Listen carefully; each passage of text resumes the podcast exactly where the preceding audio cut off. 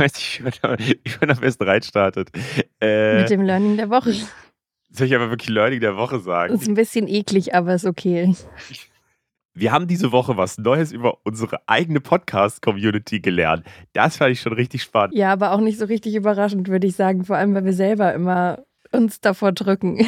Ja, ihr müsst euch das so vorstellen. Wenn man so eine Podcast-Folge bei Spotify hochlädt, dann sieht man bei Spotify im Backend ganz genau, wann die Leute ja, gehört haben, wie viele Leute bis zum Ende gehört haben, wann Leute ausgestiegen sind und so weiter. Das heißt, man sieht dann immer so eine Kurve der Folge, ähm, die so ein bisschen abnimmt. Bei uns ist sie tatsächlich relativ stabil, so im Vergleich zu anderen Podcasts, die ich so kenne. Und äh, das ist natürlich sehr schön. Aber äh, wir hatten letzte Folge einen sehr starken Einbruch an einer Stelle. Den stärksten aller Zeiten. Wirklich, das hatten wir noch nie. Und nach so ein paar Minuten ging es dann wieder nach oben. Und der äh, Einbruch war tatsächlich bei Fußball. Als wir mal über FC Bayern gesprochen haben, ob der am Ende ist oder nicht, äh, haben, haben ganz viele Leute abgeschaltet und zum nächsten Thema geskippt, offensichtlich. Und das sieht schon richtig verrückt aus in dieser Kurve. Deswegen, also ja, wir haben jetzt gelernt, wir sollten nicht so viel über Fußball reden. Haben wir ja auch vorher eigentlich nicht gemacht und machen wir jetzt auch nicht mehr. Das ist einfach perfekt, dass wir einfach ein Jahr lang hier erzählt haben, dass wir nicht über Fußball reden und das dann tatsächlich die Leute angelockt hat, die sich auch nicht für Fußball interessieren. Wir haben jetzt unsere eigene Bubble. Richtiges Eigentor geschossen. Aber wir müssen es ganz kurz, wir sind halt ein, ein, was die Woche wichtig war, Podcast. Deswegen müssen wir einmal ganz kurz sagen, und ich hoffe, ihr schaltet nicht direkt ab, aber der FC Bayern hat tatsächlich die deutsche Meisterschaft gewonnen und Dortmund hat es verkackt. Und ich hatte damit recht am Ende, ne? Das habe ich letzte Folge noch am Ende prognostiziert. So, damit haken wir jetzt Fußball ab aus der Funkzentrale in Mainz. Das ist, was die Woche wichtig war.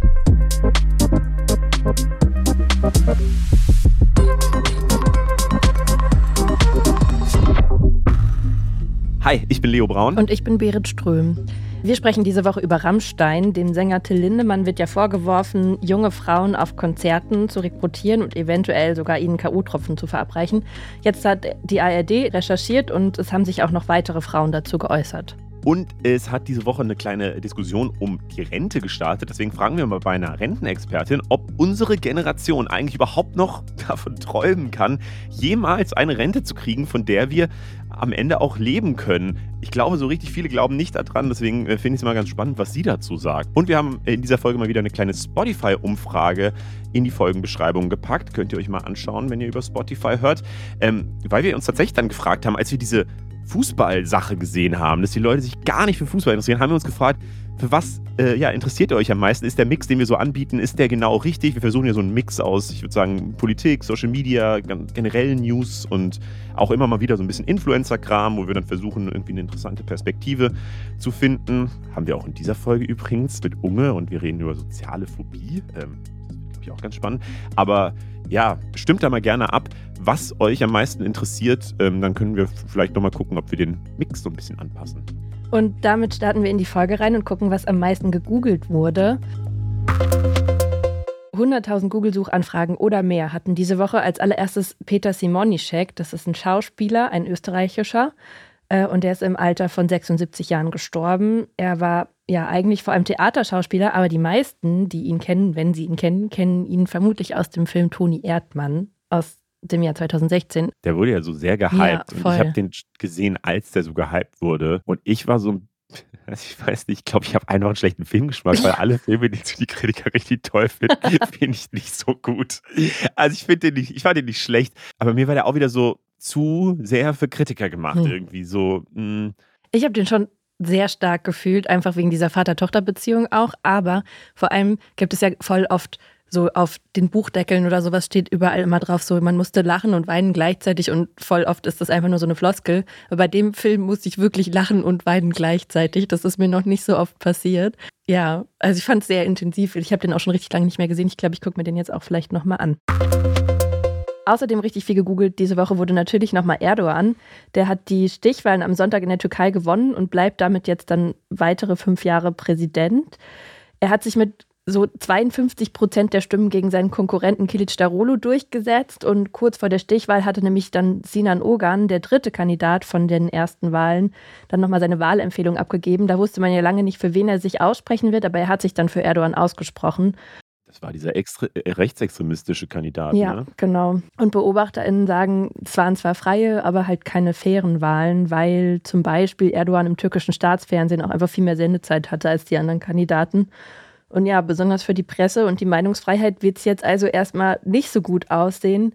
Die hatte Erdogan in seiner letzten Amtszeit ja schon sukzessive eingeschränkt und die Türkei gehört auch aktuell schon zu den fünf Ländern mit den meisten JournalistInnen in Haft. Also äh, für die Hintergrundinfos zu den Wahlen könnt ihr auf jeden Fall nochmal die letzten beiden Folgen anhören. Da haben wir nämlich jeweils sehr ausführlich drüber gesprochen und es lohnt sich da nochmal reinzuhören, wenn ihr dazu mehr wissen wollt ich finde es eh, in der Türkei scheint es ja auch, weil du gerade diese Medien so ansprichst, mhm. da scheint es ja auch so ein sehr, sehr getrenntes Mediensystem zu geben, wo es die einen oppositionellen Medien gibt, so, die halt Erdogan richtig kacke finden und halt die staatlichen Medien, die Erdogan übelst abfeiern. Und ähm, das wurde sogar jetzt bei den, bei den ähm, Zahlen, als dann so äh, am Sonntagabend äh, ja ausgezählt wurde, mhm. war dann nochmal eine Extrameldung. Jetzt haben sogar die oppositionellen Medien gesagt, dass Erdogan gewonnen hat. Und das ah, war so. Okay. Ich finde das irgendwie, also ich, das ist ja in den USA auch so ein bisschen so, dass das Mediensystem so sehr äh, aufgespalten ist. Und mhm. ich finde es immer, also ich habe das in Deutschland nicht dieses Gefühl und ich bin sehr froh, dass ich das nicht habe. Ja, das stimmt. Auch, äh, ja, es haben sich, glaube ich, dann relativ viele Leute gewundert, dass äh, ja zum Beispiel Scholz hat sich ja relativ überschwänglich, in Anführungszeichen, ähm, ja, hat ihm gratuliert, Erdogan, als er dann gewonnen hatte. Das hat manche, glaube ich, verwirrt. Auch Biden hat gesagt, er freut sich irgendwie auf die weitere Zusammenarbeit und so. Ähm, ich glaube aber, da muss man gar nicht so verwirrt drüber sein, oder? Das ist halt Diplomatie. Da muss man, also man kann ja jetzt nichts anderes machen. Man muss jetzt halt mit ihm zusammenarbeiten und Erdogan ist halt Teil der NATO. Das heißt, wir müssen als Deutschland, wir werden eh mit ihm zusammenarbeiten. Er ist an einer wichtigen äh, geostrategischen Position und er das finde ich eigentlich auch ganz interessant. Er unterhält ja halt gute Beziehungen nach wie vor zu Russland mhm. und aber auch zur Ukraine. So und deswegen ähm, gehen viele davon aus, dass wenn es wirklich irgendwann mal zu Verhandlungen kommt in dem Ukraine-Krieg, dass dann Erdogan wahrscheinlich eine ganz relevante Rolle haben könnte. Einfach hatte der ja schon bei diesem Getreidedeal letztes ja. Jahr und so und deswegen ähm, weiß ich nicht, zumindest den Part, also man kann Erdogan für sehr, sehr viel kritisieren, aber den Part finde ich gar nicht so schlecht, zumindest so jemanden in, im Bündnis auch noch so drin zu haben, der da mit beiden Seiten halt reden kann, oder? Na, deshalb ist es auf jeden Fall zumindest nicht verwunderlich, dass sie ihm zur Wahl gratulieren. Ich glaube, es ist, wäre unmöglich, jetzt sich irgendwie von ihm abzuwenden und keine mhm. Beziehung mehr zu ihm zu pflegen. Voll. Und was, was auch noch viel darüber geredet wurde, was ich viel gelesen habe, war eben dieses, dieser Fakt, ähm, dass viele Türken und Türkinnen in Deutschland eben für Erdogan gestimmt haben, was ähm, zum Beispiel Cem Özdemir, äh, dem Landwirtschaftsminister, ähm, der, hat, der hat sich relativ klar dazu geäußert, dass er das halt nicht cool findet, dass Leute, die eben in einer liberalen Demokratie wie Deutschland leben und hier alle Freiheiten genießen und so, dann in der Türkei ja eben jemanden wählen, der ähm, eben diese Freiheiten alle abschafft. So, ähm, was ich komplett nachvollziehen kann. Und ich habe da auch ein extremes Störgefühl und kann das nicht so richtig nachvollziehen, auch wenn es da ganz viele Analysen gibt, die das so versuchen zu erklären und so. Ich glaube, da haben wir jetzt in den letzten Wochen auch schon ein bisschen drüber geredet. Aber was ich ganz interessant fand, wenn man sich die Zahlen mal genau anguckt, ist, stimmen halt einfach in Deutschland gar nicht so viele Leute ab. So, mhm. das ist am Ende, ähm, es ist keine Mehrheit der Leute, die aus also die, die noch einen türkischen Pass haben, die für Erdogan stimmen, sondern ich glaube, der mobilisiert halt besser und am Ende sind es trotzdem nur in Anführungszeichen, ich habe die genaue Zahl nicht, aber so 20 Prozent oder so. Von ähm, allen Stimmberechtigten meinst du? Genau, von allen Stimmberechtigten. Ja. Eben von den Leuten, die äh, dann wirklich abgestimmt haben, ist es eine Mehrheit, die Erdogan Ja, zwei Drittel, glaube ich. Genau, und ich glaube, die anderen, ja, die, die halt, ist einfach, sich so ein bisschen mehr von dem Land abgewendet haben, die stimmen dann halt für gar nichts. So. Und ähm, die Leute, die halt sehr Fans von Erdogan sind, die stimmen halt dafür. Das muss man sich, glaube ich, also das, das, ändert jetzt nichts. So funktioniert halt Demokratie. Es stimmen halt, es gelten halt nur die Stimmen von Leuten, die auch wirklich abgestimmt haben. Aber ich finde es manchmal so ein bisschen ins Verhältnis zu setzen noch ganz wichtig. Ja, das ist auf jeden Fall Trotzdem war der, der Wahlkampf ja jetzt super knapp. Das heißt, auch ein paar hunderttausend Stimmen können da vielleicht ja jetzt nicht die Wahl entscheiden, aber die spielen auf jeden Fall eine Rolle. Und was wir ja in beiden Folgen schon gesagt haben, in denen wir über das Thema gesprochen haben und auch darüber gesprochen haben, warum Menschen in Deutschland, die wahlberechtigt sind, in der Türkei für Erdogan stimmen, ist halt trotzdem, und ich finde, das kann man vielleicht auch immer nochmal sagen, dass da ganz viel mit Identität und Zugehörigkeitsgefühl gespielt wird oder nicht gespielt wird, aber gearbeitet wird und das schon einen Grund hat, dass Leute ja sich dann da vielleicht eher zugehörig fühlen, weil sie es halt im in dem Land, in dem sie gerade leben, nicht tun. Und das hat dann Mhm. schon auch was mit äh, der Politik und dem System und der Gesellschaft zu tun, wie sie halt mit den Menschen umgehen. Und dass man das dann nicht einfach auf Erdogan und seinen Wahlkampf schieben kann, sondern sich auch ein bisschen so an die eigene Nase vielleicht greifen muss. Voll. Es gibt ein Urteil im Prozess um Lina E. Das hat ja für relativ viel Aufregung gesorgt diese Woche. Bevor wir über das Urteil reden, will ich erstmal ganz kurz zusammenfassen, was da überhaupt passiert ist. Lina E., das war eine Studentin und der Kopf einer Gruppe von LinksextremistInnen in Leipzig und der Umgebung da, die vor ein paar Jahren mehrere Anschläge auf mutmaßliche Rechtsextreme und Neonazis begangen haben. Und zwar zwischen 2018 und 2020, vor allem eben in Leipzig und in Eisenach. Die Gruppe war extrem brutal und soll zum Beispiel mit Hämmern auf ihre Opfer eingeschlagen haben. Insgesamt gab es 13 Opfer. Der Prozess lief jetzt fast zwei Jahre lang oder ja, ein, ein Dreivierteljahr, glaube ich. Es gab dazu auch schon eine Doku von Steuerung F und ja, jetzt ist das Ergebnis. Lina E. muss insgesamt fünf Jahre und drei Monate ins Gefängnis, ist jetzt aber erstmal auf freiem Fuß, bis das ganze Urteil rechtskräftig ist. Am Mittwoch gab es dann direkt linksextreme Aufmärsche in Leipzig. Für Samstag ist noch ein großer Protest geplant. Und das Thema bewegt, glaube ich, gerade einfach ziemlich viele Menschen. Einmal, weil es halt ja, extrem brutale Linksextreme sind oder waren, die da eine Art Selbstjustiz veranstaltet haben und in ihrem Kampf gegen Nazis immer brutaler werden. Und auf der anderen Seite gibt es eben die Leute, die sagen, naja, die kämpfen eben ja nur in Anführungszeichen gegen Rechtsextreme und Nazis. Das ist ja moralisch legitim so, weil äh, das nicht jetzt irgendwelche zufälligen Opfer sind, so, sondern Leute sich da ja bewusst für eine Ideologie entschieden haben, die ja auch gegen andere Menschen sind. Und gerade Rechtsextremismus ist halt ein riesengroßes Problem in Deutschland. Ähm, ja, zum Beispiel El Hotzo hat getwittert, man kann sich vor linksextremer Gewalt recht einfach schützen, indem man zum Beispiel kein Nazi ist. Zitat Ende. Ja, ähm, ich bin hier ja in Leipzig. Wie läuft's denn? Warst du auf der Demo? Nee, ähm, die war auch am Mittwoch erst so voll spät abends. Ich habe aber auf jeden Fall gehört, dass es schon ganz schön viel äh, Chaos gab. Aber äh, für Samstag ist ja der große Tag X angekündigt. Also von diesen autonomen Gruppen so die Forderungen für jedes Jahr Haftstrafe eine Million Sachschaden anrichten. Ja, also ich kriege die Debatte hier natürlich auch nochmal ein bisschen anders mit. Wie ist denn die, also wie ist denn da das Gefühl sofort? Das Urteil wird halt einfach von sehr vielen kritisiert, weil gesagt wird, naja, da sollte jetzt irgendwie so ein Exempel statuiert werden gegen linksextreme Gewalt. Und gerade in diesem Gerichtsprozess gab es halt auch einige Sachen, die vielleicht gar nicht so eindeutig waren. Deswegen, also zum Beispiel Opfer und Zeugen, die konnten eigentlich Lina eh nie wirklich identifizieren. Also es gab keinen, der gesagt hat, die war es, die habe ich erkannt oder so. Und was auch noch eine wichtige Rolle spielt und auch in viel Berichterstattung jetzt gar nicht so richtig vorkommt, ist der Kronzeuge, auf dessen Aussagen eigentlich dieses ganze Gerichtsurteil beruht, der selbst auch mal Teil dieser autonomen Gruppe war und aber mh, ausgestiegen ist, beziehungsweise ausgestiegen wurde, weil es gegen ihn halt Vergewaltigungsvorwürfe gab. Und der selbst vor Gericht auch gesagt hat, der macht es, also er möchte sich jetzt an denen rächen. Und das ist vielleicht nicht unbedingt die richtige, oder also es ist eine schwierige Motivation, um vor Gericht auszusagen, würde ich mal sagen. Mhm. Und all seine Aussagen, auf denen beruht es jetzt eigentlich, dass das Gericht jetzt entschieden hat, Lina Ehe ähm, war da der Kopf dieser Gruppe und wie sie sich organisiert haben und wie das alles abgelaufen ist und so. Und deswegen kritisieren hier halt einfach viele die Art und Weise, wie der Gerichtsprozess abgelaufen ist und jetzt natürlich auch das Urteil, weil fünf Jahre schon echt viel sind für eine 28-jährige Frau, die jetzt sogar auch schon zweieinhalb Jahre in U-Haft saß, was auch richtig, richtig lang ist. Ich finde es immer voll schwer, mir da eine Meinung zu bilden, weil ich glaube, also ich, es ist ja klar, dass Rechtsextremismus ein wichtigeres und größeres Thema ist. So. Also das sagt zum Beispiel auch der Verfassungsschutz. Ich habe mir jetzt auch nochmal in der Vorbereitung ähm, die ganzen Zahlen angeguckt. So. Also es gibt mehr rechtsextreme Straftaten, Gewalttaten, vor allem halt Vor allem auch Körperverletzungen oder Todesopfer. also Rechtsextremismus ist wirklich in allen Bereichen schlimmer und steigt halt deutlich an, während zum Beispiel zwischen 2021 und 2022 Straftaten von Linksextremen nach unten gegangen sind und das eben dann auch vor allem eher sowas wie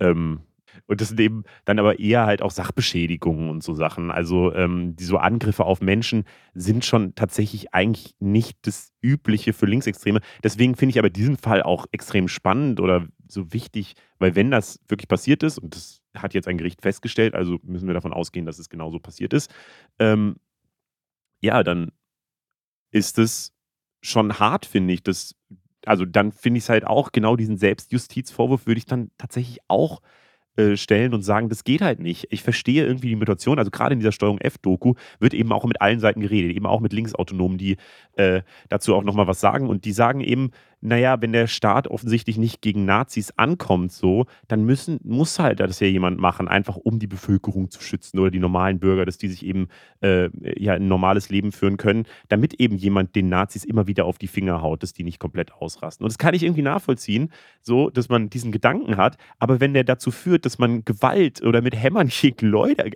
agiert, so, ohne eben Gerichtsprozess und so weiter, dann funktioniert der Rechtsstaat nicht. Und deswegen finde ich das auf jeden Fall auch den falschen Weg. Ich bin auf jeden Fall gespannt, wie es am Samstag hier abläuft in der Stadt. Oh ja, ich bin glücklich. Also wir sind ja, äh, wir sagen es glaube ich nie so richtig, aber ich sitze in Mainz, du sitzt in Leipzig. Mhm. Ich bin ganz glücklich, dass ich nicht in Leipzig bin. Großes, allergrößtes Thema diese Woche im Internet, zumindest in meinem Internet, waren die Anschuldigungen gegen den Rammstein-Sänger Till Lindemann. War das bei dir ja. auch so? Ja, es war ein sehr großes Thema. Ja. Ich bin, bin, mir nicht sicher, Linksextremismus war schon auch ein großes Thema. Beides, beides hat sich nichts genommen. ja, nochmal kurze Zusammenfassung zu dem, was man bisher überhaupt schon sagen kann, weil ähm, es sind bisher nur Anschuldigungen. Und zwar fing das am letzten Wochenende an. Da hat Shelby Lynn, eine junge irische Frau, das Vilnius-Konzert von Rammstein besucht und danach ihre Geschichte auf Insta und Twitter geteilt. Also da behauptet sie, von einer Mitarbeiterin der Band ausgewählt worden zu sein, gemeinsam mit anderen Frauen in der Row Zero, also in der allerersten Reihe beim Konzert zu stehen. Das ist so ein separierter Bereich direkt vor der Bühne. Und in dem Bereich seien dann Fotos von den Frauen gemacht worden und man habe ihnen angeboten, an Partys mit der Band rund um das Konzert teilzunehmen. Und Shelby Lynn sagt, sie habe dann an einer dieser Partys teilgenommen und dort soll ihr Rammstein-Sänger Till Lindemann Alkohol ausgeschenkt haben. Und in einer Konzertpause sei er ihr dann privat vorgestellt worden. Wir müssen hier ganz viel mit Konjunktiv sprechen, das ist gerade ein bisschen äh, anstrengend. Mhm. Ähm, und als sie sich dann getroffen haben, sei Lindemann dann davon ausgegangen, dass er Sex mit ihr haben könne und sie hat Nein gesagt, angeblich. Und dann habe er sehr aggressiv reagiert. Es ist aber an, also laut ihrer Erzählung nicht weiter irgendwas passiert. Und an Teile des Abends kann sie sich dann auch nach eigenen Angaben gar nicht mehr erinnern. Sie sei aber am nächsten Tag mit Blutergüssen aufgewacht. Bilder, auf denen die Blutergüsse zu sehen sind, hat sie auch auf Twitter gepostet. Und sie geht halt davon aus, dass man sie ohne ihr Einverständnis unter Drogen gesetzt hat, weil sie sich einfach auch nicht erklären kann, wie ansonsten diese Blutergüsse entstanden sind. Und ähm, ja, die Band Rammstein schreibt auf dem Twitter-Account zu den im Netz kursierenden Vorwürfen zu Vilnius können wir ausschließen, dass sich was behauptet wird, in unserem Umfeld zugetragen hat. Wichtig ist bei der ganzen Sache, glaube ich, auch nochmal kurz zu sagen, sie wirft ihm keine Vergewaltigung vor. Das hat sie auch nie gemacht. Es geht aber eben darum, dass sie davon ausgeht, einen gespikten Drink aus dem Rammstein-Umfeld bekommen zu haben und dass sie eben nicht weiß, wie danach diese Blutergüsse zustande gekommen sind. Bisher wurde auf jeden Fall schon Anzeige erstattet in Vilnius, aber ob ähm, Ermittlungen laufen, das weiß man noch nicht.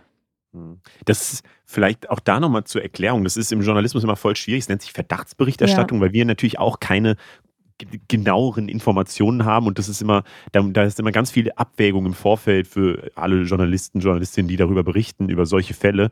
Ähm, ganz wichtig, weil ähm, natürlich ja, man, man will niemanden verleumden, man will nicht einfach irgendwelche äh, ja, Gerüchte oder so in die Welt rausschreien. Das darf man tatsächlich auch gar nicht so. Also ähm, es gibt da ganz klare Regeln, also dass wir zum Beispiel jetzt auch nochmal die Erhaltung und die Reaktion von Rammstein oder von Till Lindemann eben jetzt abgebildet mhm. haben, ist ganz wichtig für diese Verdachtsberichterstattung. Und es ist halt vor, im Vorfeld auch immer diese Überlegung, ist es wirklich wichtig, darüber zu reden? Und wir haben jetzt in dem Fall entschieden schon ja, weil erstens war es halt ein großes und wichtiges Thema in dieser Woche.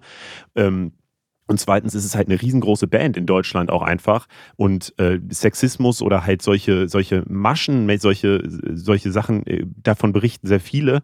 Ähm, und deswegen äh, halten wir es für wichtig, darüber zu sprechen. So, wir wollen aber niemanden vorverurteilen und es gilt in Deutschland immer die Unschuldsvermutung. Aber, und das hat das auch nochmal bestärkt, darüber zu sprechen, die ARD hat sich das ganze Thema jetzt auch nochmal genauer angeschaut, ähm, vor allem der NDR und der WDR. Und äh, ja, die haben eben nochmal viel mehr Frauen gefunden, die sagen, dass ihnen sowas ähnliches auch passiert ist. Und darüber wollen wir jetzt auch nochmal mit Daniel Trepper sprechen. Der ist Teil dieser Recherchegruppe. Und bevor wir jetzt weiter darüber sprechen, nochmal kurz die Warnung, dass es in den nächsten zwölf Minuten ziemlich explizit um Formen der sexualisierten Gewalt geht. Also wenn ihr euch damit nicht wohlfühlt, es gibt am besten einfach zum nächsten Thema. Hi Daniel. Erzähl doch mal, also was genau habt ihr jetzt rausgefunden? Wir haben in den vergangenen Tagen mit mehr als ein Dutzend Frauen gesprochen und die beschreiben alle ähnliche Muster. Ähm, die sagen, es gibt ein System, wo Menschen aus dem Umfeld von Till Lindemann sie aktiv ansprechen, zum Beispiel auf Social Media, auf Instagram, auf Facebook, weil ihnen zum Beispiel das Profilbild gefällt oder ähnliches. Manchmal auch in Reihe 1 auf einem Konzert vor Ort erst. Die dann sagen, hast du nicht Lust auf eine Backstage-Party mir mit Till Lindemann und der Band? Ähm, dann werden die Frauen für den jeweiligen Ort, die jeweilige Stadt meist in so WhatsApp-Gruppen organisiert, sodass alle Frauen, die da eingeladen wurden, in einer WhatsApp-Gruppe sind. Dann haben wir gesehen, dass die Frauen dann Fotos schicken sollen, so von ihrem Outfit, was ziehst du an, hübsches Sommerkleid, sexy, bitte hohe Schuhe und so. Da müssen die alle Fotos schicken, ob die auch hübsch genug sind, so interpretiere ich das zumindest. Und dann werden sie eingeladen und dann gibt es so ein mehrstufiges Verfahren, das quasi dann erst eine Aftershow-Party gibt. Es gibt zwei getrennte, eine für die Band, eine für Till Lindemann, so ist das häufig, das Muster. Und dann, so sagen es zumindest die Frauen, und dann ähm, gibt es dann eine After-After-Show-Party mehr oder weniger für einige Frauen, das, so wurde uns das beschrieben, dass sie dann äh, zu Till Lindemann zum Beispiel ins Hotel gehen oder ähnliches. Hm. Das passt ja auch ganz gut zu dem, was Shelby Lynn eben auch gesagt hat, äh, von der die ganze Geschichte ja ausgegangen ist.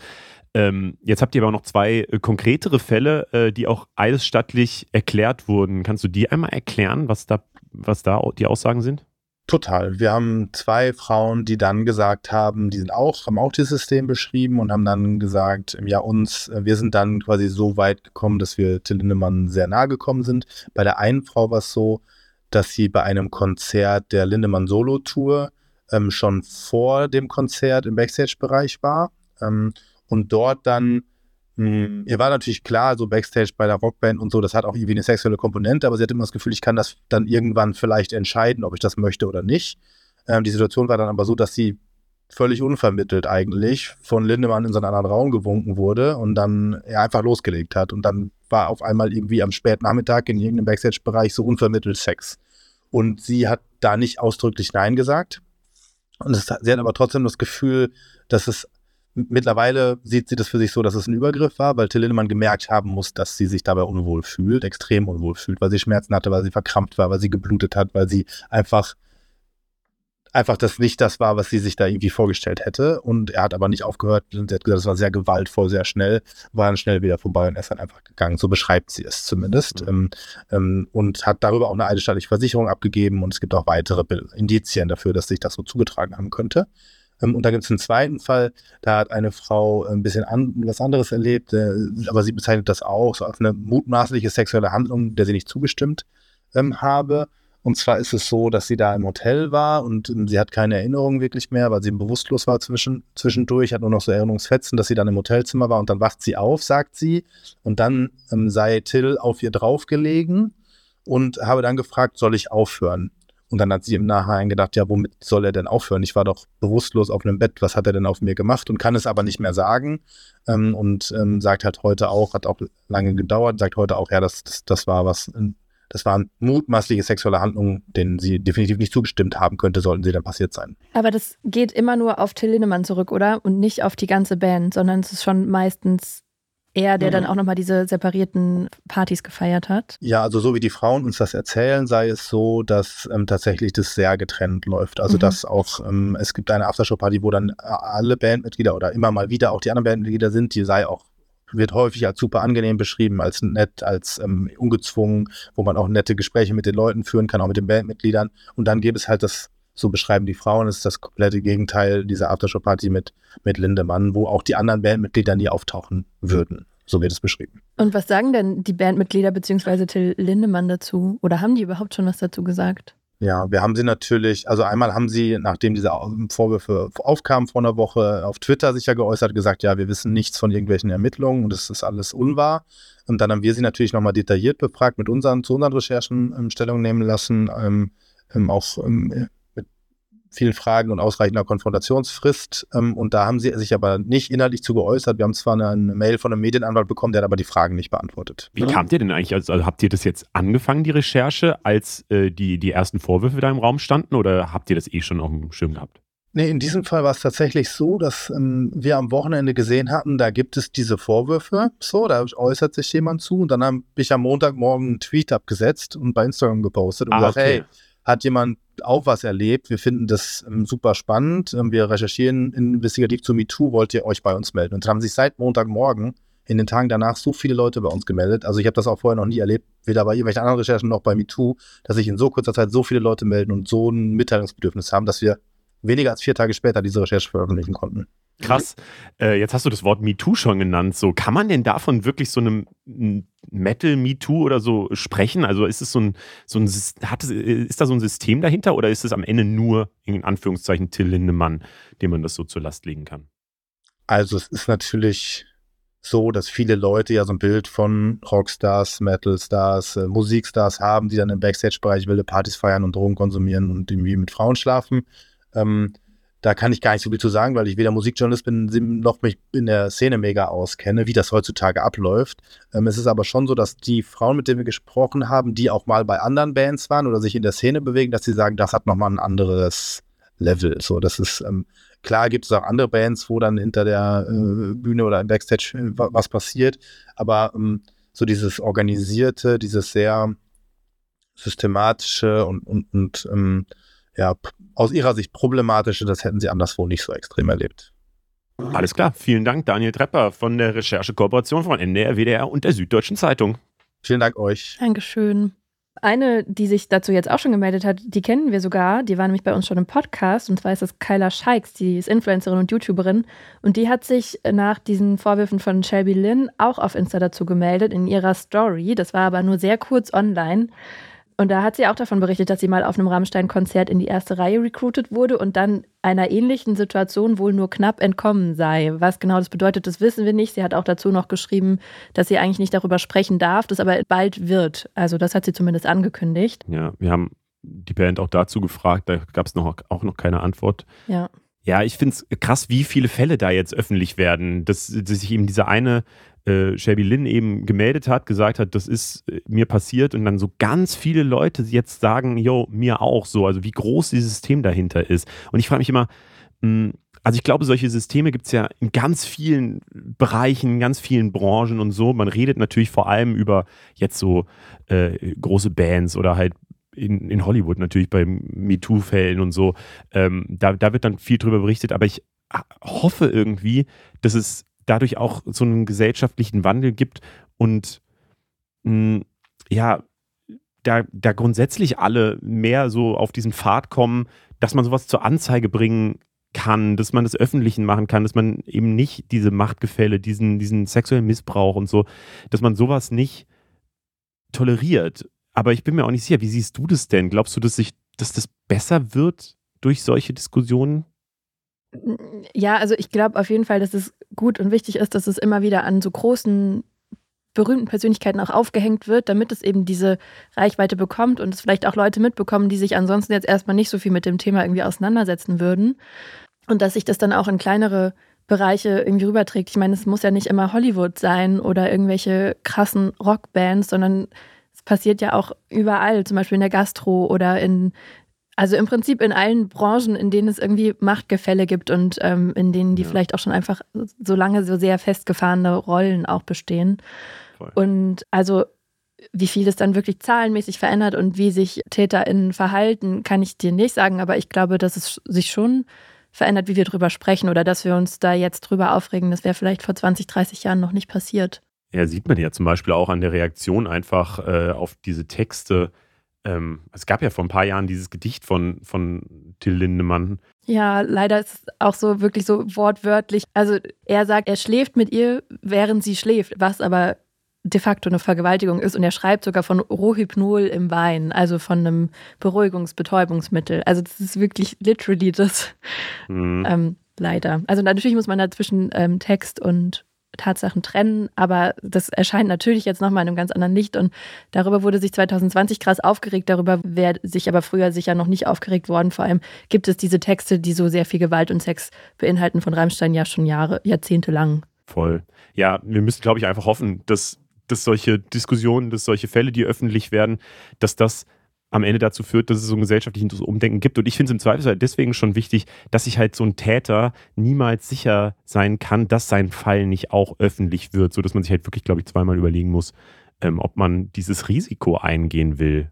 Ja, aber was ich in dem Zusammenhang auch wirklich immer wieder total tragisch finde, jetzt sieht man jetzt auch in den Kommentarspalten unter dem Post von Shelby Lynn zum Beispiel, dass da jetzt dann direkt halt so ganz viel so Victim Blaming betrieben wird. Also auch wenn noch nicht geklärt ist, was da passiert ist, gibt es trotzdem ganz viele Menschen, die sofort sagen, na du bist ja selber dran schuld, du bist da ja hingegangen. Und egal, was da dann im Endeffekt sich zugetragen hat, ist das, glaube ich, der falsche Weg, um damit umzugehen. Voll. Ich finde es auch wichtig, halt die Unschuldsvermutung nach vorne zu stellen ja. und auch mal klar zu sagen, man, wir wissen es halt nicht, Aber was da genau passiert beide. ist. Und genau, die gilt für beide. Ja. Genau, und es wird so ganz schnell auch immer dieses, äh, ja, dieses, die wollen sich nur wichtig machen, die wollen sich in den Fokus stellen, die wollen selber berühmt werden und nutzen das jetzt aus und so, was wirklich ein komisches Argument ist, weil ja, wie du sagst, die Unschuldsvermutung gilt halt für beide. Und zweitens äh, ist, glaube ich, noch nie jemand wirklich berühmt geworden, dadurch, dass er dass er halt Vergewaltigungsvorwürfe gegen irgendjemanden rausgemacht hat. Also ich glaube, äh, man ist dann halt natürlich eine Zeit lang äh, im Fokus der Aufmerksamkeit, aber eben auch keiner besonders schönen Aufmerksamkeit. Eben, ja.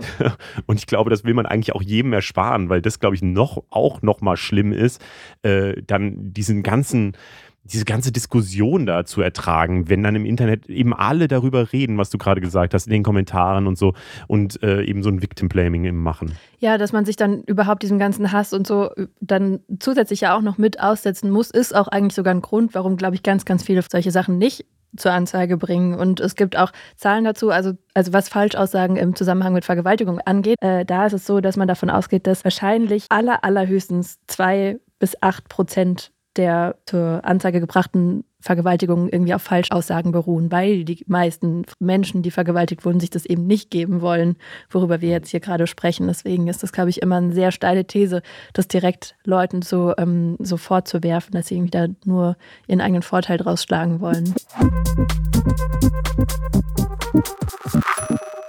Wir gehen mal zu Hashtag Gossipfunk, unsere absolute Lieblingskategorie natürlich. Es geht um ein wichtiges, wichtiges Thema. Die Frage ist nämlich, haben sich Julienko und Tanja wieder getrennt? Für die, die es nicht wissen, Julienko oder Julian war ja lange Zeit der Freund von Bibi, also Bibis Beauty Palace. Und zusammen waren sie so das größte Influencer-Paar Deutschlands.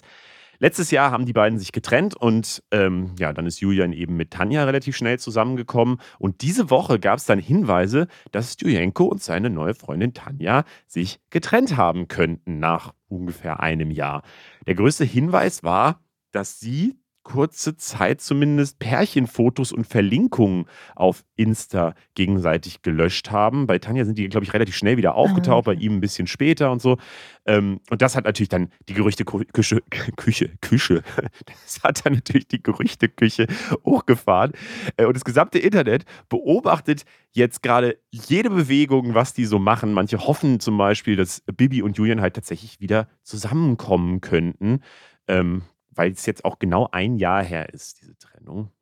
Und ja, manche Leute haben sogar behauptet, dass Bibi und Julienko die Trennung im letzten Jahr nur so als soziales Experiment äh, gestartet hätten und diese ganze Beziehung zu Tanja und so, dass das alles nur orchestriert wäre, ähm, um Aufmerksamkeit zu bekommen. Aber das halte ich für doch eher unwahrscheinlich. Ja, also diese Vermutung gab es ja sogar direkt nach der Trennung auch schon. Aber Bibi ist ja jetzt auch seit einem Jahr, also nicht verschwunden, aber zumindest nicht mehr aktiv auf Instagram. Mhm. Und das kostet sie wahrscheinlich unglaublich viel Geld. Deswegen glaube ich nicht, dass das irgendwie ein Experiment ist. Aber viele hoffen halt, dass sie jetzt vielleicht auch zurückkommt, weil es jetzt genau ein Jahr her ist. Und ich ja. habe auf TikTok, also das ist jetzt wirklich Gerüchteküche, also so, so eine Analyse gesehen, dass äh, eine Freundin von Bibi äh, erzählt hat, dass sie jetzt wieder in den Urlaub fahren. Also sie mit äh, Bibi zusammen und zwar nach Italien und zwar genau der Ort, an dem sie vor einem Jahr auch waren und der Ort, an dem Bibi, Bibis letzte Insta-Fotos entstanden sind. Uh. Und das könnte ja Indiz dafür sein, dass sie vielleicht von genau da jetzt wieder zurückkommen will. Also das ist wirklich absolut äh, alles nur Vermutungen und keine Ahnung, was da dran ist. sie so eine Fortsetzung macht und so tut, als gäbe es das genau. letzte Jahr gar nicht. Dann macht sie einfach auf derselben, einfach an demselben Stelle macht sie die Story weiter mhm. von letztem Jahr. Ja. Das wäre wär fast ein Kunstprojekt. Ich finde es tatsächlich irgendwie faszinierend, weil ich damit nicht gerechnet hätte, dass so ein Influencer oder Bibis Beauty Palace war ja wirklich so die Überinfluencerin, mhm. so, ne? Die hat unfassbar viele Klicks auf jedes Video gehabt, was sie gekriegt hat. Sie war so die erste, die so wirklich krass diese ganzen Produkt- Produkte halt rausgebracht hat. Also Bilou, dieser Duschschaum, den sie zusammen mit DM oder ich weiß gar nicht, also der, der zumindest überall halt tatsächlich zu kaufen gibt einfach und der auch relativ erfolgreich war, wenn ich es richtig gesehen habe. Ähm, den hat sie halt rausgebracht und danach kamen erst diese ganzen Eistees und sowas, dann alle anderen Influencer so nachgemacht haben. Ich, deswegen, ich glaube, die hat einen extrem krassen Geschäftssinn mhm. und äh, ja, war eben auch sehr lange dann eben in der Öffentlichkeit, hat, die, hat ihre Beziehung ja auch komplett ausgeschlachtet. So dieses Zusammenkommen, ja. die haben geheiratet, die haben Kinder bekommen, die Kinder waren ganz viel vor der Kamera und so. Also ähm, das sie ist schon, finde ich, so ein, so ein Musterbeispiel für, für die Influencerin Deutschlands eben gewesen. Und die das dann einfach so entscheidet, so jetzt war eine Trennung, ich ziehe mich zurück und zwar für ein komplettes Jahr bin ich dann raus und keiner weiß so genau, was ich mache und so. Finde ich schon faszinierend, dass sie das so durchgezogen hat überhaupt oder halt nach wie vor durchzieht. Ähm, und weißt du, was meine Theorie zu dieser ganzen, zu dieser ganzen Aktion mit den gelöschten Bildern und so weiter ist? Sag. Ich glaube tatsächlich, dass Julienko sehr smart ist und sehr genau weiß, wie man dieses Gossip-Game spielt und der ganz bewusst solche mhm. Hinweise so setzt, um mal wieder Gesprächsthema zu werden. Das gab es tatsächlich, ich glaube im Februar oder so, haben die auch mal so aus Versehen in Anführungszeichen so ein, ähm, als sie irgendwie irgendwo geflogen sind, hat, hat irgendjemand äh, so eine, also haben die so eine Karte bekommen, äh, hier viel Glück im gemeinsamen Glück oder irgendwie sowas, also viel schöne Zeit im gemeinsamen Glück oder so. Also was so sehr wirkte, als hätten die geheiratet, Tanja mhm. und Julienko. Und das war damals aber so gar nicht passiert, oder zumindest weiß es niemand. Und ich glaube, auch das wurde so sehr bewusst einfach gepostet, damit da mal wieder drüber geredet wird. Und so dieses, kommen irgendwelche Leute zusammen, trennen sich irgendwelche Leute, sind irgendwelche Leute verheiratet, ist jemand schwanger und so weiter. Das ist halt in der Gossip-Welt die großen Marken so. Und äh, wenn man da mal ein bisschen Gesprächsthema sorgt, dann, dann kommt man auch in so einen Podcast wie dies nicht hier rein. Okay. Aber ich finde es trotzdem ein bisschen weird. Also ich habe gerade nochmal gecheckt und also Weiterhin ist auf seinem Profil sind alle Bilder mit seiner Freundin gelöscht und sie ist auch nicht mehr in seiner Bio verlinkt und bei ihr aber schon.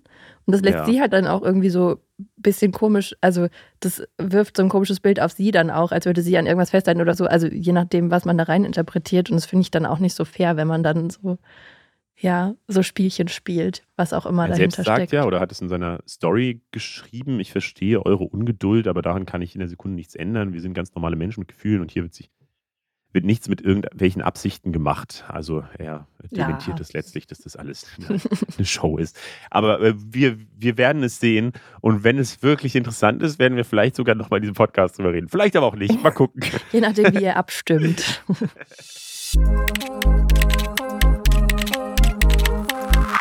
Wir sprechen jetzt mal wieder über mentale Gesundheit. Und zwar gab es da nämlich letzte Woche News um Ungar. Ähm, mit bürgerlichem Namen heißt der Simon Wiefels. Es ist einer der größten und bekanntesten deutschen Streamer. Seinem Kanal Ungespielt hat er bei YouTube und Twitch über 5 Millionen Follows und er gilt also so ein bisschen so als der Godfather der deutschen Streaming- beziehungsweise vor allem so Reaction-Szene, weil er damit vor ein paar Jahren angefangen hat. Und seit ein paar Wochen ist es aber ruhig um ihn geworden. Und letzte Woche hat er dann erklärt, er leidet unter anderem unter einer ausgeprägten Sozialphobie und befindet sich auch deshalb gerade in Behandlung. Und deswegen kann er gerade nicht mehr streamen, wie er das sonst immer gemacht hat, aber er hat sich jetzt was anderes überlegt. Und zwar wird er jetzt zu so einem VTuber, also einem virtuellen Streamer. Das heißt, man sieht nur noch einen animierten Avatar von ihm und hört seine Stimme nicht mehr. Diese V-Streamer gibt es ja schon voll lange, mhm. aber ich habe da auch noch nie so drüber nachgedacht, über dieses, dass das ja für so Sozialphobie auch funktioniert auf eine Art, ne? Ja, ich glaube, das ist wahrscheinlich auch super individuell, je nachdem, wo, wovor man Angst hat. Aber in seinem Fall scheint es irgendwie der, der richtige Weg zu sein. Und der Schritt wird auch von den allermeisten voll respektvoll angenommen. Ähm, ich finde es auch voll cool, dass er da so offen über seine psychischen Probleme gesprochen hat. Aber wir dachten, wir nutzen die Gelegenheit mal, um über Sozialphobie im Allgemeinen aufzuklären, weil in letzter Zeit ist es ja schon so, dass gerade so auf Social Media so psychologische Begriffe immer ein bisschen unbedacht benutzt werden und ähm, so Worte wie Narzissmus oder Trigger oder was weiß ich auch zum Teil so ein bisschen inflationär ähm, mhm. benutzt werden und viele Leute aber vielleicht gar nicht so richtig wissen, was sich dahinter eigentlich verbirgt. Und deswegen haben wir bei einer Psychologin nachgefragt, Nesibe Özdemir, die heißt Psychologin Nesibe auf Insta und macht das in SWR-Format Fühlen wir, hat uns das mal genauer erklärt, was so eine Sozialphobie eigentlich ist. Eine soziale Phobie oder soziale Angststörung beschreibt die Angst vor bestimmten gesellschaftlichen und leistungsbezogenen Situationen. Diese Situationen werden in der Folge gemieden oder eben nur unter großer Qual ertragen. Bis zu einem gewissen Grad sind Ängste in sozialen Situationen ja völlig normal und ich denke, jeder von uns kennt sie. Bei einer sozialen Phobie aber sind die Ängste so stark ausgeprägt, dass die Betroffenen solche Situationen entweder ganz meiden oder eben nur unter großer Qual durchstehen.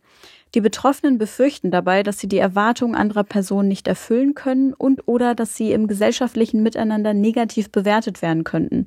Sie fühlen sich dann oft beschämt, herabgewürdigt oder abgelehnt, meist auch schon bevor die Situation überhaupt entsteht, sodass die befürchtete Situation in der Folge wieder ganz gemieden wird und eine positive, korrigierende Erfahrung meistens gar nicht erst gemacht werden kann. Ich finde das richtig krass, auch wie sie das beschreibt, weil man muss sich das ja vorstellen, Unge, wie gesagt, war so der ein riesengroßer Reaction-Streamer. Mhm. Und äh, das heißt, jemand, haben richtig viele Leute einfach zugeschaut und man weiß ja auch, wenn man so einen Stream macht, dass wenn man da jetzt was Falsches, Blödes oder sonst was sagen würde, dass das dann rausgeklippt wird und dann sich wahrscheinlich komplett Twitter, YouTube und wer auch immer sich da drüber lustig machen würde oder sich drüber aufregen würde und so weiter. Und deswegen, äh, ja, finde ich es krass, dass er offensichtlich diese Sozialphobie ja vorher auch schon hatte mhm. äh, und aber trotzdem so gestreamt hat die ganze ja, Zeit. Das habe ich mir auch gedacht. Aber also ich finde es dann auch wiederum spannend, dass für ihn aber offensichtlich ja dieses, äh, dass sein Gesicht und wie er gesehen wird wichtiger ist als seine Stimme, weil die Stimme wird er ja auch weiter benutzen, wenn er mit dem mhm. Avatar streamt. Und meistens, wenn sich Leute aufregen, ja dann eher über die Aussagen, die da gemacht werden in den Streams und jetzt nicht darüber, wie jemand aussieht. Aber ich meine, für ihn scheint es zu funktionieren. Ich will es jetzt auch nicht in Frage stellen, nur nach meiner Logik, als eine Person, die aber halt auch nicht davon betroffen ist, ähm, wirkt es irgendwie gar nicht so logisch.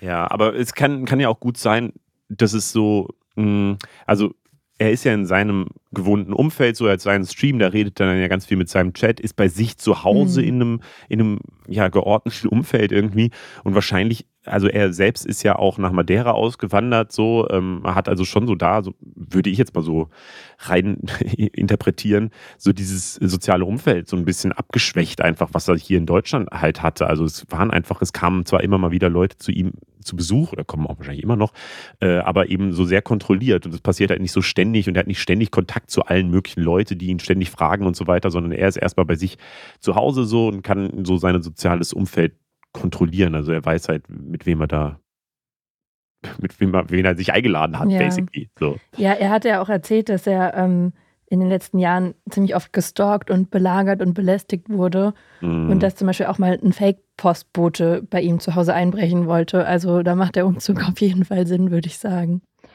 Ja, aber das ist ja sowieso nochmal ein spannendes Thema, so dieser Einfluss von Social Media auf so eine Sozialphobie. Ähm, ja, und das äh, haben wir eben auch nochmal die Nasibe gefragt. Ja, wir können davon ausgehen, dass Angststörungen durch exzessive Nutzung von sozialen Medien verstärkt werden können. Äh, eine Studie aus dem letzten Jahr von Chökmisch et al., ähm, die zeigte zum Beispiel sehr deutlich, dass eine exzessive Nutzung sozialer Netzwerke und sozialer Medien den Schweregrad der Symptome bei PatientInnen mit Angststörungen negativ beeinflusst hat. Ähm, Kennzeichen einer sozialen Phobie sind eben diese große Angst vor der negativen Bewertung anderer und die Angst in der Folge beschämt oder herabgewürdigt zu werden. Und ein Mensch mit sozialer Phobie glaubt meistens von sich, dass er nicht okay ist, so wie er ist und hat große Angst davor, dass die anderen das bemerken könnten und ihn dafür ablehnen könnten. Und wenn wir an den digitalen Raum denken, äh, dann kommt sogar noch hinzu, dass sich Menschen den Blicken der anderen nicht wirklich entziehen können. Denn wie wir wissen, vergisst das Internet nie. Die sozialen Medien sind alle ausnahmslos auf Bewertung ausgelegt. Alles wird durch Likes und Kommentare bewertet. Nutzer werden immer wieder dazu animiert, ihre persönliche Meinung und Bewertung von Situationen, Sachverhalten oder eben über Menschen zu kommentieren und darauf zu reagieren. Hat man als private Person ein privates Profil, das nicht viel von sich preisgibt, dann ist das natürlich leichter zu handeln, als es eben für Personen des öffentlichen Lebens der Fall ist oder für Personen, die regelmäßig eben Content erstellen. Das stärkt natürlich die Angst der betroffenen Person, sich den anderen Menschen ausgeliefert und den Blicken permanent ausgesetzt zu fühlen und natürlich auch den erlebten Kontrollverlust. Denn was mit einem Bild oder Video, das ich hochlade, letzten Endes passiert, liegt plötzlich völlig außerhalb der Kontrolle der Person und fehlende Kontrolle führt zu einem fehlenden Gefühl von Sicherheit, was wiederum Ängste bestärkt. Richtiger Teufelskreis. Voll. Unge plant jetzt aber äh, trotzdem weiter auf Twitch zu bleiben. Er macht eben, wie gesagt, als Wie-YouTuber weiter, virtueller YouTuber. Ähm, sein neuer Kanal ist englischsprachig. Er nennt sich jetzt Reik und, und äh, seit er öffentlich über seine Erkrankung gesprochen hat, sind dort die Streams auch in die Höhe geschnellt. Glaubt ihr eigentlich, dass ihr, wenn ihr alt seid, noch eine richtige Rente kriegen wird? Also so eine richtig klassische staatliche Rente, von der man auch leben kann und so. Ich habe nämlich das Gefühl, in unserer Generation ist das Vertrauen in dieses System so ein bisschen, äh, ja, zerbröckelt gerade so ein bisschen. Und ich höre zumindest die ganze Zeit dieses, man muss noch irgendwas zur Seite legen, von der Rente kann man dann nicht mehr leben und so weiter. Und ja, ähm, es gibt tatsächlich auch wieder ein bisschen Bewegung in dieser Sache dieser Woche. Zumindest hat Jens Spahn von der CDU gefordert, dass die Frührente, also die Rente mit 63, sofort abgeschafft werden soll. Und auch die Rente mit 67 soll irgendwie an die Lebenserwartung geknüpft werden, sodass es dann vielleicht auch irgendwann normal ist, dass man zum Beispiel erst mit 70 in Rente geht oder noch später. Grund ist natürlich, ähm, es fehlt an Fachkräften, das kostet alles zu viel der Staat gibt ja auch ganz schön viel in die Rente dazu. Und gerade, ja, wenn jetzt die, ganzen, die ganze Boomer-Generation in Rente geht, die ja sehr, sehr groß ist, dann bleiben eben einfach weniger Leute da, die äh, Geld in die Rente reinzahlen. Ähm, und damit lässt sich das immer schwerer finanzieren. Wir wollen aber jetzt gar nicht so sehr über diese einzelne Forderung reden, so, äh, weil das jetzt auch keine besonders überraschende Forderung ist, würde ich sagen, ähm, die die CDU da rausgehauen hat. Aber wir fanden es eben mal eine gute Idee, darüber zu reden, ob wir eben überhaupt noch mit einer Rente rechnen können. Und deswegen sprechen wir mit Karen Rudolph. Sie forscht zu Finanzwissenschaften und Sozialpolitik an der Uni Freiburg und kennt sich deswegen mit diesem Thema perfekt aus. Hi, Karen. Hallo, hi. Ähm, lass mal mit den Basics anfangen, würde ich sagen. Also die Rentenkasse ist ja ein Umlagensystem. Ähm, das heißt, jeder, der arbeitet, zahlt monatlich einen Teil seines Lohns eben in diese Rentenkasse ein. Rentner und Rentnerinnen kriegen das dann ausgezahlt. Und das Problem ist, es gibt eben immer mehr Rentner und Rentnerinnen und immer weniger Arbeitnehmende. Da stelle ich mir die Frage, wie nachhaltig ist dieses System denn überhaupt? Ja, das ist ähm, direkt eine Riesenfrage, ähm, dieses große Thema Nachhaltigkeit. Also wir beschäftigen uns ja hier auch mit der finanziellen Nachhaltigkeit. Das heißt, wir wollen natürlich anschauen ähm, auf die lange Sicht. Das heißt nicht nur heute, sondern eben in der Zukunft. Wie sieht das eigentlich aus ähm, mit der Einnahmenseite und der Ausgabenseite in unserem Rentensystem? Ähm, und wenn das jetzt langfristig ausgeglichen wäre, das heißt, wir hätten immer genau die Einnahmen, die wir dann auch an Ausgaben haben, dann wäre ein System nachhaltig. Und du hattest es ja schon erwähnt, im Umlagesystem ist das System ja eigentlich nachhaltig aufgebaut, indem ich genau die Beitragszahler habe, die dann die Alten finanzieren. Also diese Art Generationenvertrag. Wenn ich jung bin, finanziere ich die Alten und wenn ich dann alt bin, finanzieren mich die neuen Jungen. Und jetzt durch unsere demografische Entwicklung haben wir da eben ein Riesenproblem. Das heißt, ähm, die Geburtenrate ist zurückgegangen. Das heißt, wir haben sehr wenig junge Menschen, ähm, die im erwerbstätigen Alter eben die Rente zahlen sollen mit ihren Beitragssätzen. Und auf der anderen Seite hatten wir ja die Babyboomer-Generation, so die 60er, 70er, die sehr viele Kinder bekommen haben. Das heißt, da haben wir unheimlich viele alte Menschen, die jetzt in Rente kommen. Und dazu ist noch die zweite Punkt der demokratischen Entwicklung, dass wir halt auch immer länger leben. Ähm, das bedeutet, wir haben nicht nur mehr alte Menschen, sondern wir haben auch noch mehr ältere Menschen in Rente, die auch noch länger leben. Das ist ja für unsere Gesellschaft eine super Entwicklung und können wir uns auch darüber freuen. Aber für das Rentensystem ist das natürlich äh, eine Katastrophe und eine finanzielle Belastung. Noch ein Punkt, also wir berechnen es immer so anhand des alten Quotienten. Also wir schauen uns an, wie viele ältere Menschen kommen eigentlich auf 100 junge Menschen, also 100 Erwerbstätige, die das Ganze finanzieren. Und wenn wir das jetzt mal anschauen, so wo kommt die Rente her? Ähm, aus den 1960ern, dann waren auf 100 junge Menschen gerade mal 16 Rentner, alte Menschen. Und 2022 lag das schon bei 32 älteren Menschen. Und wenn wir jetzt in die Zukunft blicken, so wo gehen wir eigentlich hin? Das heißt, wie sieht es eigentlich 2070 beispielsweise aus? Dann sehen wir, dass auf 100 junge Menschen ähm, schon knapp 50 Rentner kommen. Das heißt, wir sind hier quasi bei einer 2 zu 1 Belastung. Haben früher ein Rentner sechs Leute finanziert, waren 2020 nur noch drei und später sind es dann nur noch zwei beziehungsweise unter zwei Menschen, die einen Rentner finanzieren sollen. Ähm, und das kann ja irgendwie nicht funktionieren. Also da kann keine Nachhaltigkeit mehr da sein, weil in dem Sinne dann einfach die junge Generation viel stärker belastet werden, ähm, als es der alten Generation noch getan haben. Aber was heißt es denn? Heißt es, irgendwann bricht das System einfach zusammen, kann sich nicht mehr finanzieren und ja, wir sind dann eben so die, die keine Rente mehr kriegen oder was? Ähm, genau, ich glaube, das heißt einfach, dass wir ganz ehrlich und transparent darüber sprechen müssen, ähm, wo entwickelt sich denn unser System hin und ähm, einmal, was muss verändert werden im Rentensystem und einmal, was muss halt ähm, als Umdenken passieren ähm, für, die, für die Leute, die in Rente gehen. Das heißt, auf was kann ich mich eigentlich verlassen oder muss ich vielleicht selbst auch ein bisschen vorsorgen? Mhm. Was müsste sich denn verändern? Genau, also ich glaube, einmal, wenn wir über unser Rentensystem sprechen, ähm, dann sieht man ja, okay, es geht eben genau so nicht weiter. Also unser Forschungszentrum Generationenverträge hat das mal so ausgerechnet. Eben genau das, was wir eben besprochen haben. Was ist denn jetzt, wie viele Ausgaben fehlen eigentlich in Zukunft oder wie viele Einnahmen fehlen, weil wie viele Ausgaben haben wir? Und da sind wir so bei 89 Prozent des Bruttoinlandsprodukts quasi als Lücke, die entsteht. Das heißt, wir sprechen hier von 2,9 Billionen Euro, die allein in unserer gesetzlichen Rentenversicherung ähm, quasi fehlen. Ja, und das heißt, da müssen natürlich Reformen gemacht werden. Jetzt kann man politisch auf beiden Schräubchen drehen. Ja? Man kann die Einnahmenseite verändern oder die Ausgabenseite. Das kann sagen, okay, die jungen Leute müssen mehr Beitragssätze äh, zahlen. Der Bundeszuschuss muss erhöht werden. Das heißt aber auch irgendwie, ähm, die Steuerzahler zahlen das am Ende. Ja, oder mhm. schuldenfinanziert noch, die jüngeren Generationen werden das irgendwann zahlen. Oder eben auf der anderen Seite können wir irgendwo die Ausgaben gemäßigt kürzen. Können die Renten nicht mehr so stark ansteigen, können nicht mehr alle Leistungen garantiert werden oder stark ausgebaut werden. Oder beispielsweise, was wir ja besprochen hatten, hm, was ist eigentlich mit der Lebenserwartung, wenn wir jetzt viel länger leben, wenn wir nicht mehr wie früher 15 Jahre, sondern vielleicht 20 oder 25 Jahre in Rente sind, ähm, muss sich dann auch das Rentenalter noch mehr an die Realität anpassen. Also in dem Fall an die Lebenserwartung des Rentenalter koppeln. Bundesfinanzminister Christian Lindner, der hat ja jetzt gesagt, er will weder das Eintrittsalter noch die Rentenbeiträge erhöhen und hat stattdessen was ganz anderes vorgeschlagen, nämlich die Aktienrente. Also, dass der Staat Geld in Aktien anlegen soll und die Rendite geht dann in die Rentenkassen und soll dann diese Lücken dort auffüllen. Äh, ist das eine sinnvolle Idee? ähm, ja, also Grundsätzlich würde ich sagen, ist Aktienrente oder Aktien immer eine sinnvolle Idee, äh, weil man halt einfach eine andere Rendite bekommt, als jetzt klar bei so einem Umlagesystem, wo das Geld direkt ähm, durchfließt. Äh, die Frage ist natürlich bei dem Fall, so wie hoch ist eigentlich diese Aktienrente? Also er spricht ja von Generationenkapital, das wir aufbauen ähm, und wie kann das dann angelegt werden? Und da ist es einmal, dass diese 10 Milliarden, die jetzt ähm, beschlossen worden sind, natürlich nur so ein bisschen symbolträchtig sind. Mhm. Ähm, und wir, also intern spricht man so, dass wir eigentlich 300 bis 400 Milliarden Euro bräuchten, die überhaupt einen Unterschied machen würden. Also das ist schon nochmal ein richtiger Unterschied. Und auf der anderen Seite natürlich so, wie wird das überhaupt angelegt? Also das muss diskutiert werden. Ist das jetzt wirklich, dass man Rendite erzielen kann? Oder zum Beispiel, sind das nur an Bundesleihen? Dann ist es eine Selbstfinanzierung ähm, über das Generationenkapital. Also das wird so ein bisschen spannend in der Aus, äh, äh, Ausgestaltung werden. Mhm. Alter, was sind das für Zahlen, über die wir hier reden? Ja. Das ist ja unmenschlich hoch.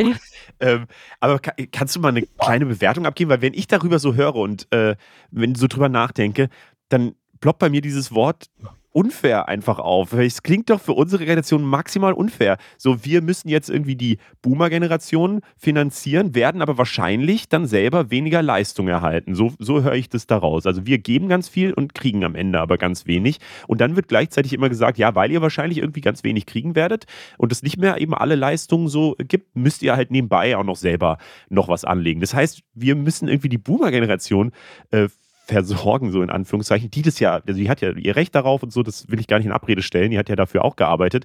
Ähm, aber trotzdem sollen wir, müssen wir da eben Geld abgeben und gleichzeitig für uns selber auch noch privat vorsorgen. Und es ist jetzt auch nicht so, dass, dass unsere Generation so die reichste aller Zeiten ist. So, deswegen frage ich mich, wie soll das denn laufen? Also, das geht doch nicht.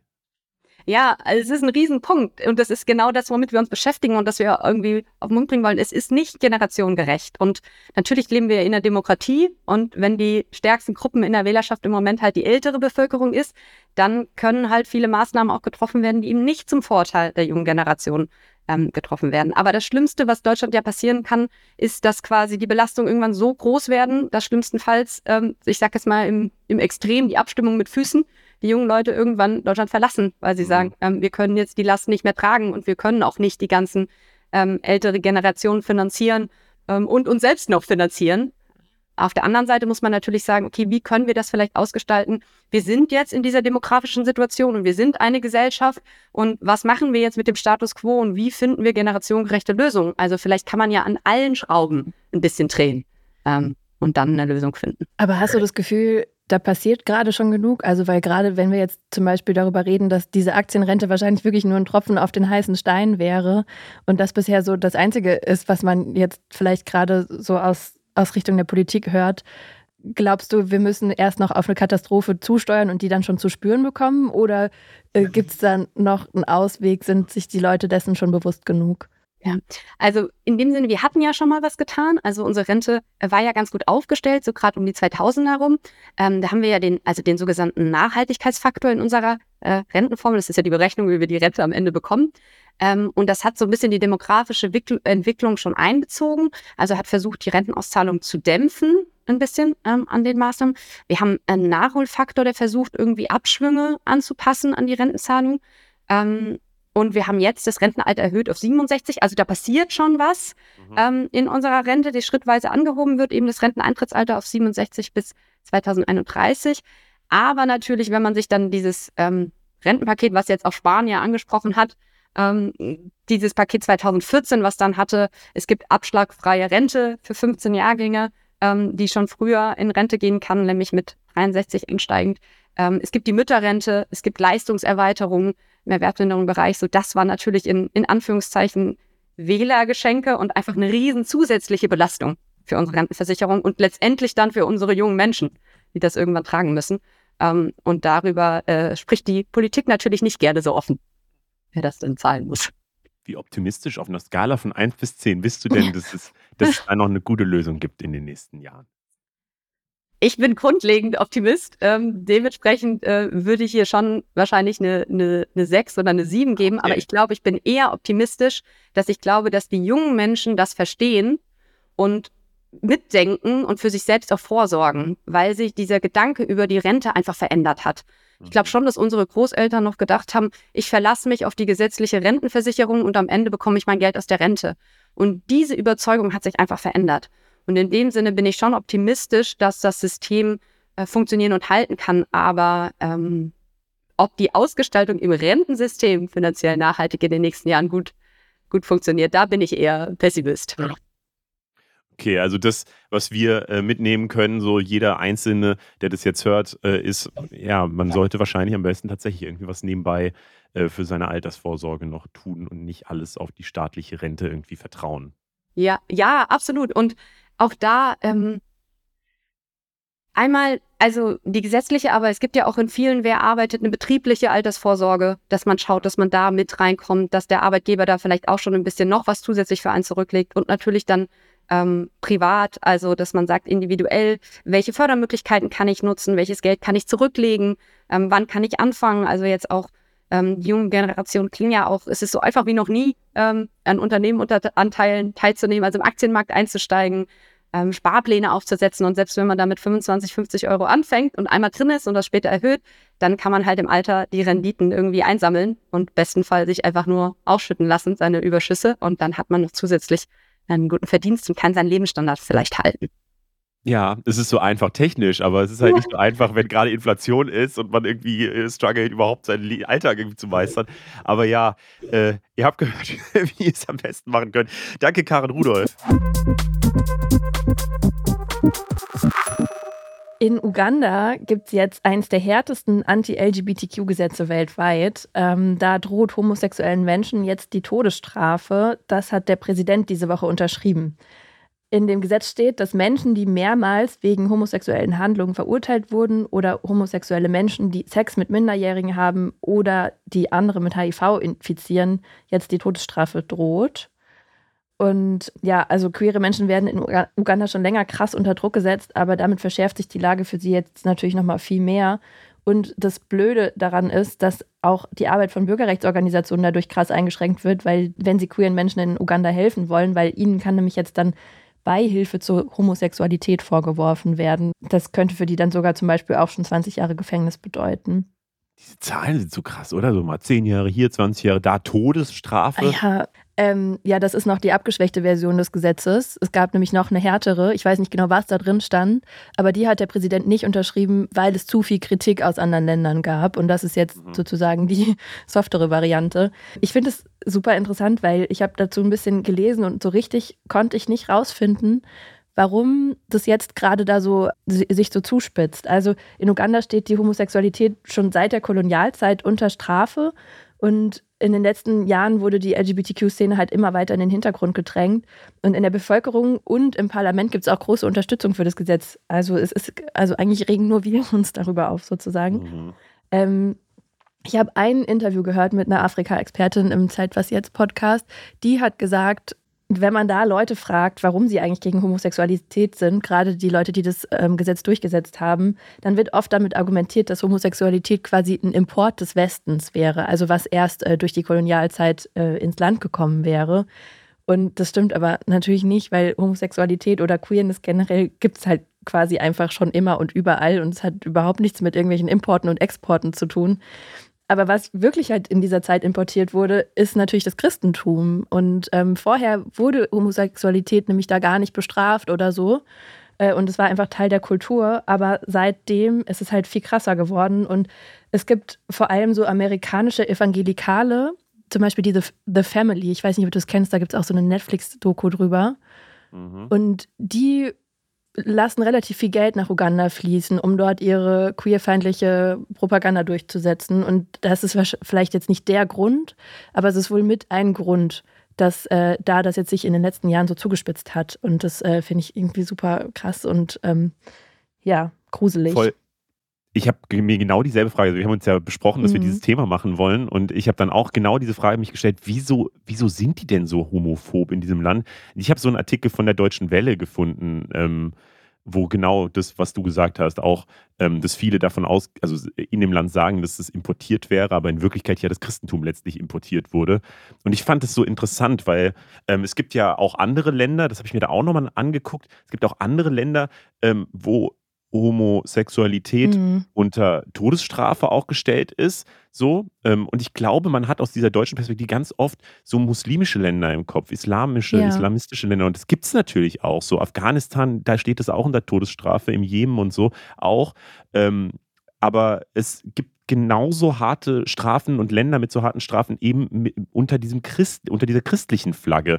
Und es genau diese Verbindung zu den Evangelikalen und diesen christlichen, radikalen, mhm. christlichen Fundamentalisten ähm, aus den USA, eben, dass da die Verbindung so gezogen werden kann oder zumindest von Experten gezogen wird. Wir sind beide keine Experten in dem Gebiet.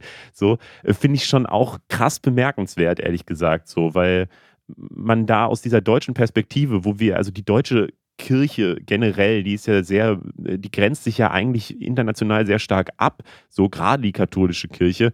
Ähm, weil man eben versucht, relativ weltoffen zu sein und menschenfreundlich und so weiter. Aber das ist nicht überall so. Und gerade der christliche Glaube kann, kann auch ganz stark genutzt werden, um eben Menschen gegeneinander auszuspielen oder halt wirklich, ja, eben im Zweifelsfall sexuelle Minderheiten halt umzubringen. So. Und das ist schon richtig heftig, finde ich. Äh, zu diesen Evangelikalen gibt es zufälligerweise ähm, genau diese Woche auch ähm, ein Video von Atlas, also ah. so einem Auslandsformat mhm. auf YouTube, ähm, wo halt die Situation in den USA und deren großer Einfluss ähm, ja eben nochmal unter die Lupe genommen wird, weil auch in den USA äh, basiert ganz viel von, also zum Beispiel Donald Trump oder auch ganz viele andere Präsidenten der Republikaner, ähm, haben sehr stark eben auf die Evangelikalen eben geschielt, die da eben eine relativ große und wichtige Gruppe einfach sind. Wir verlinken euch das Video natürlich in den Show Notes. Was man noch sagen kann, trotzdem super viele LGBTQ-Aktivistinnen, nicht nur in Uganda, sondern auch in Südafrika zum Beispiel, sind natürlich extrem empört und mobilisieren sich jetzt auch dagegen. Und unter anderem auch Deutschland und die USA haben das neue Gesetz schon öffentlich heftig kritisiert. Und ich möchte einfach nochmal einmal ganz kurz sagen, ich bin nicht, das war jetzt kein Rant gerade gegen die katholische Kirche ja. oder gegen, gegen das Christentum an sich oder so. Ja, Religion ist aber immer natürlich eine Auslegungssache und eine Frage, wie man die für sich selber auslegt. So, deswegen ähm, finde ich es genauso glaubhaft, wenn ein deutscher Priester sagt, dass er, äh, keine Ahnung, alle Sexualitäten akzeptiert oder so. Das waren die Themen für diese Woche. Schreibt uns gerne, wie ihr die Folge findet. Schreibt uns gerne auch immer DMs auf Instagram oder auch Mails an info.funk.net. Die werden mal alle weitergeleitet. Ich freue mich immer, die zu lesen oder wir freuen uns immer, die zu lesen.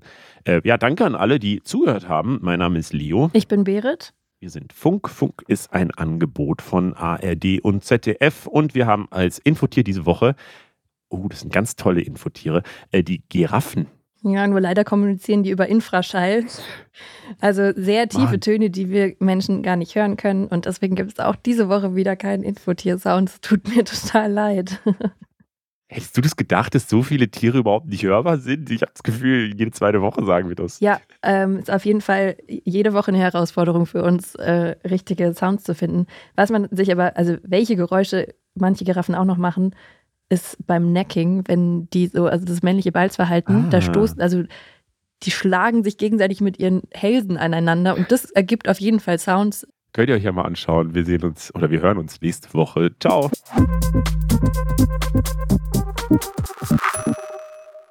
Hallo, ich bin Eva Schulz und das ist mein Interview-Podcast Deutschland 3000. Hier verbringe ich immer so eine gute Stunde mit Menschen aus ganz verschiedenen Bereichen, irgendwo zwischen Pop und Politik. Von Gästen wie Schauspieler Frederik Lau, Eva Schulz, grüße dich. Musikerin Nina Schuber Ich hoffe, ich rede nicht zu viel. Nein, das ist der Sinn. und Entertainer Riccardo Simonetti Das ist ganz schön viel Interview. Ich finde, du könntest auch mal was preisgeben hier.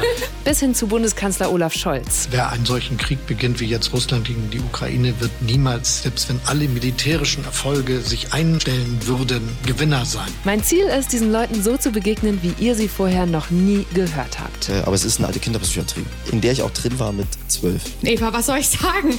Ich habe auch ein bisschen Angst davor. Immer noch struggle ich total oft, wenn ich dann vor dem Spiegel stehe und sage, ist das jetzt so genug? auch bezüglich Kindern und so. Das ist jetzt für mich gerade kein Thema. Aber wenn ich vor vier Jahren ein Kind auf dem Arm gehabt habe, ist es ein anderes Gefühl, als wenn ich jetzt ein Kind auf dem Arm Deutschland 3000 soll euch, mich und meine Gäste auf neue Gedanken bringen. Weil man, wenn man jemand anderes kennenlernt, auch immer ein bisschen was Neues über sich selbst erfährt. Dass ich das mal sage, Olli Schulz, der wirklich viel Scheiße gefressen hat in seinem Leben. Neue Folgen von Deutschland 3000 gibt's jeden zweiten Mittwoch überall, wo es Podcasts gibt.